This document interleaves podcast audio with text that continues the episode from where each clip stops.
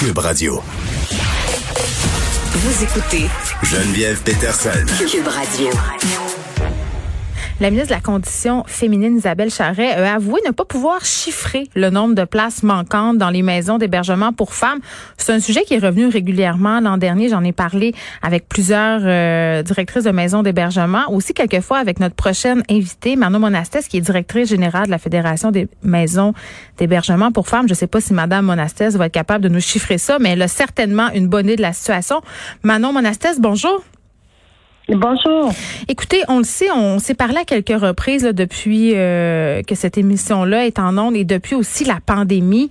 La situation des femmes qui, qui sont victimes de violences, elle est préoccupante en général, en temps normal, mais avec la COVID-19, plusieurs maisons, euh, plusieurs organismes aussi qui viennent en aide à ces femmes-là sont sortis pour dire que euh, leur situation s'était dégradée. Pourquoi? Mais parce que, euh, bien sûr, euh, la pandémie n'a fait qu'exacerber les problématiques euh, qui étaient déjà en place. Ça veut dire le manque de place en maison d'hébergement, le débordement aussi de nos services externes hmm. et les situations. Ce qu'on a vu pendant la pandémie, c'est que les femmes qui arrivaient à accéder à nos services arrivait aussi dans un état euh, psychologique et physique euh, critique. On avait de plus en plus euh, de policiers qui venaient, qui intervenaient en situation de violence conjugale, puis qui venaient mener directement les femmes et les enfants dans nos maisons d'hébergement. On a vu une recrudescence de la violence physique, bien sûr, mais beaucoup de violence économique et, et psychologique et déjà euh, nos services externes aussi qui sont là pour soutenir les femmes, euh, euh, entre autres parce qu'il n'y a pas de place en maison d'hébergement, ben nos services externes aussi on, euh, sont dans une situation critique où il y a deux, trois mois d'attente pour avoir des services hmm. quand on sait que quand les femmes demandent des services, ben c'est un catch 22 là. C'est maintenant c'est pas demain, euh, c'est pas après-demain, c'est maintenant qu'on doit être en mesure de répondre à leurs besoins. Ben oui, puis tu sais, vous me dites, on a vu des femmes arriver dans des états quand même euh, assez inquiétants. Est-ce qu'on peut dire que pendant la pandémie, justement, euh, puisque vous le soulignez, là, quand on en vient peut-être à à se pointer à une maison d'hébergement ou à demander de l'aide à une ressource, euh, on est rendu au bout, on est rendu loin, puis c'est juste une petite fenêtre de temps. Est-ce que les femmes se sont rendues, euh, je sais pas comment phraser ça, euh, est-ce que les femmes se sont rendues plus loin que d'habitude avant de vous demander de l'aide parce qu'elle était dans l'impossibilité de le faire, parce qu'elle était comme en quelque sorte plus captive, il y elle avait pas de moment de répit pour le faire? Ben c'est ça, c'est tout à fait ça. Et il faut pas oublier que les enfants aussi étaient captifs. Alors c'est toute la question d'assurer leur sécurité et la sécurité de leurs enfants dans des situations où est-ce qu'on a vu beaucoup plus euh, de demandes là par les médias sociaux où les femmes euh, intervenaient avec les médias sociaux euh, pour demander de l'aide. Nous, on a adapté nos services encore plus là, pour répondre. D'habitude, on répondait par téléphone beaucoup, majoritairement.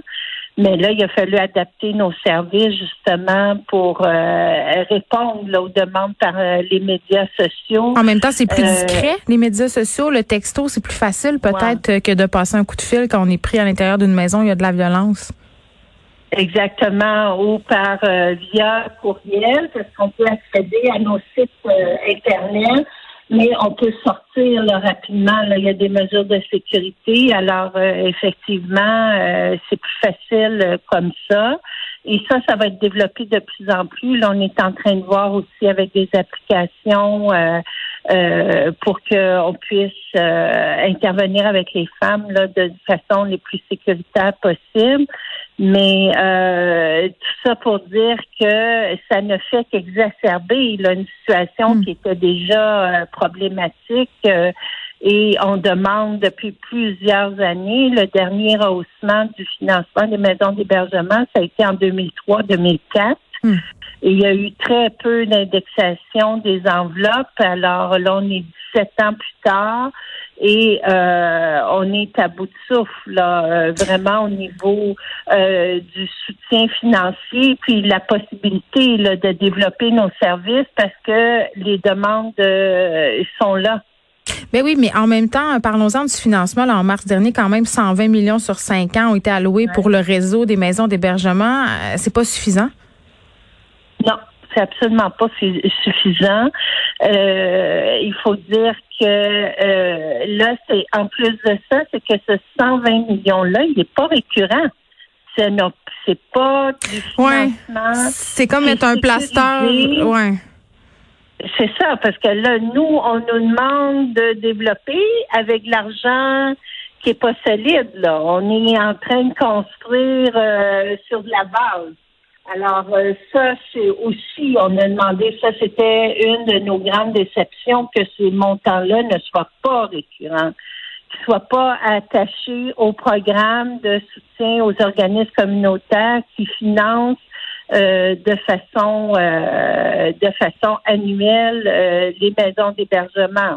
Alors, c'est très difficile de se projeter dans le futur, de développer des services quand on n'est pas certaine des enveloppes. Déjà, il y a des maisons de, de, de seconde étape qui peuvent recevoir les femmes pour un an, deux ans avec leurs enfants qui sont en train de se de se euh, de se construire, de se mettre en place, mais on est avec le même problème. C'est pas du financement récurrent.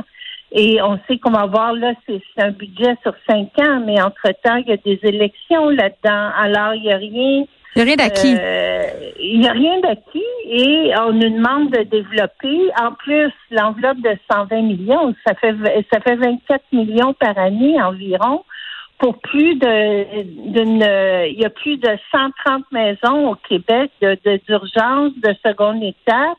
Puis on nous demande en plus de construire des nouvelles maisons avec une enveloppe de 24 millions annuellement, c'est impossible. On va se parler français. Juste le calcul. Ouais. Pardon? Non, mais c'est, là, on parle de chiffres, tout ça, mais juste pour qu'on se parle en français, là, c'est vraiment dire que parce qu'on manque de moyens, ben, il y a des, des personnes, des femmes euh, qui cognent à votre porte et se voient refuser une place parce qu'il n'y en a pas de place.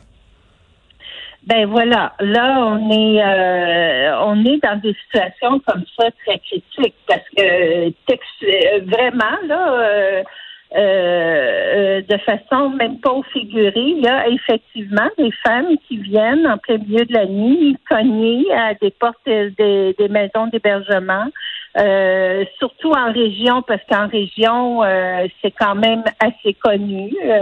c'est, c'est, pour vous donner un exemple, pour le nord du Québec, qui représente la moitié du territoire du Québec, il y a une seule maison d'hébergement à Chibougamau. Alors, comment on peut euh, on peut répondre à des besoins avec un immense territoire, avec une seule maison. Dans l'Anaudière, il y a trois maisons d'hébergement pour un immense territoire. Alors, euh, comment on peut répondre à tous ces besoins-là euh, des femmes? Et on sait que des femmes, on ne veut pas envoyer le message non plus qu'il n'y a pas de place parce qu'on sait que des femmes vont dire, ben ça ne sert à rien d'appeler. Euh, ce qu'il ne faut pas faire, on leur demande d'appeler. Et on leur demande d'appeler parce qu'on est toujours en train de, de, chercher des solutions, mais ce ne sont pas des solutions idéales de les garder quelques jours en attendant qu'il y ait une place qui se libèrent euh, ou dans une autre région. Mais on sait, comme dans la région de Montréal, et les, les régions, la rive nord, la rive sud, les maisons sont, sont vraiment euh, pleines là, euh, presque toujours là, à plus de 100% Alors, ça déborde de région en région comme ça. Et euh, malheureusement, maintenant, à Chibougamau, elles ont un taux euh, de refus euh, qui est important, avec un taux d'occupation à plus que 120 et dans d'autres régions aussi. Là. Alors, ce qui est inquiétant dans la pandémie aussi, c'est qu'on a vu des fluctuations. Alors, il y a des maisons qui tout à coup avaient des taux d'occupation très bas. Euh, puis ça fluctue comme ça, ça monte, ça descend, ce qu'on n'avait jamais vu auparavant. mais ça, c'est vraiment lié à la situation. Puis même en contexte de déconfinement, euh, les femmes euh, euh, hésitent à venir parce qu'elles pensent que les maisons d'hébergement peuvent être des lieux où il y a de la contamination. Moi, je veux les rassurer. On a pris toutes les mesures nécessaires et on s'est battu pour avoir accès à des comme service essentiel, accès à euh, les informations, les euh, les euh, mesures d'hygiène. On a pris tout ça en, en, charge, avoir accès au matériel aussi. alors, les maisons sont totalement sécuritaires et on peut recevoir les femmes et les enfants. Alors, si les femmes sont dans une situation où elles croient qu'elles sont victimes de violences conjugales, euh, où elles, elles, sont conscientes qu'elles sont victimes de violences conjugales, il faut surtout pas hésiter à appeler SOS violence conjugale qui est le, la ligne euh, la ligne euh, euh, provinciale qui va vous euh, transférer vers une maison d'hébergement pour du soutien, pour euh, du soutien téléphonique pour et pour de l'hébergement bien sûr ou pour des services euh, d'accompagnement pour les femmes et les enfants. En terminant, Madame Monastet, j'imagine qu'avec le mouvement dénonciation, ça a brassé pas mal cet été. Est-ce que vous avez assisté à une recrudescence des appels? Oui, parce que la, la, Fédération des maisons d'hébergement, nos maisons ne reçoivent pas que des femmes pour un motif d'hébergement en violence conjugale. On reçoit aussi des femmes qui sont en situation d'itinérance et on sait qu'elles arrivent dans une situation d'itinérance parce que justement, elles sont victimes de plusieurs formes euh, de, de violence, dont des agressions sexuelles. On soit des femmes qui sont victimes de traite, d'exploitation sexuelle. Alors, on a eu aussi des demandes de, soutien et euh, d'hébergement parce qu'il faut pas oublier qu'en agression sexuelle, il y a une grande une grande proportion aussi des actes d'agression sexuelle qui sont commis en contexte de violence conjugale. Et ça, on en parle peu. Le viol conjugal, des femmes qui sont forcées d'avoir des relations sexuelles avec leurs conjoints parce qu'elles ne veulent pas qu'ils deviennent euh, pour essayer d'atténuer la situation de, de et de, de, le conjoint violent euh, et, euh, et elles sont forcées aussi de, de subir euh, des violences sexuelles euh, dans leur relation, euh, de, de, dans le contexte d'une relation de violence conjugale.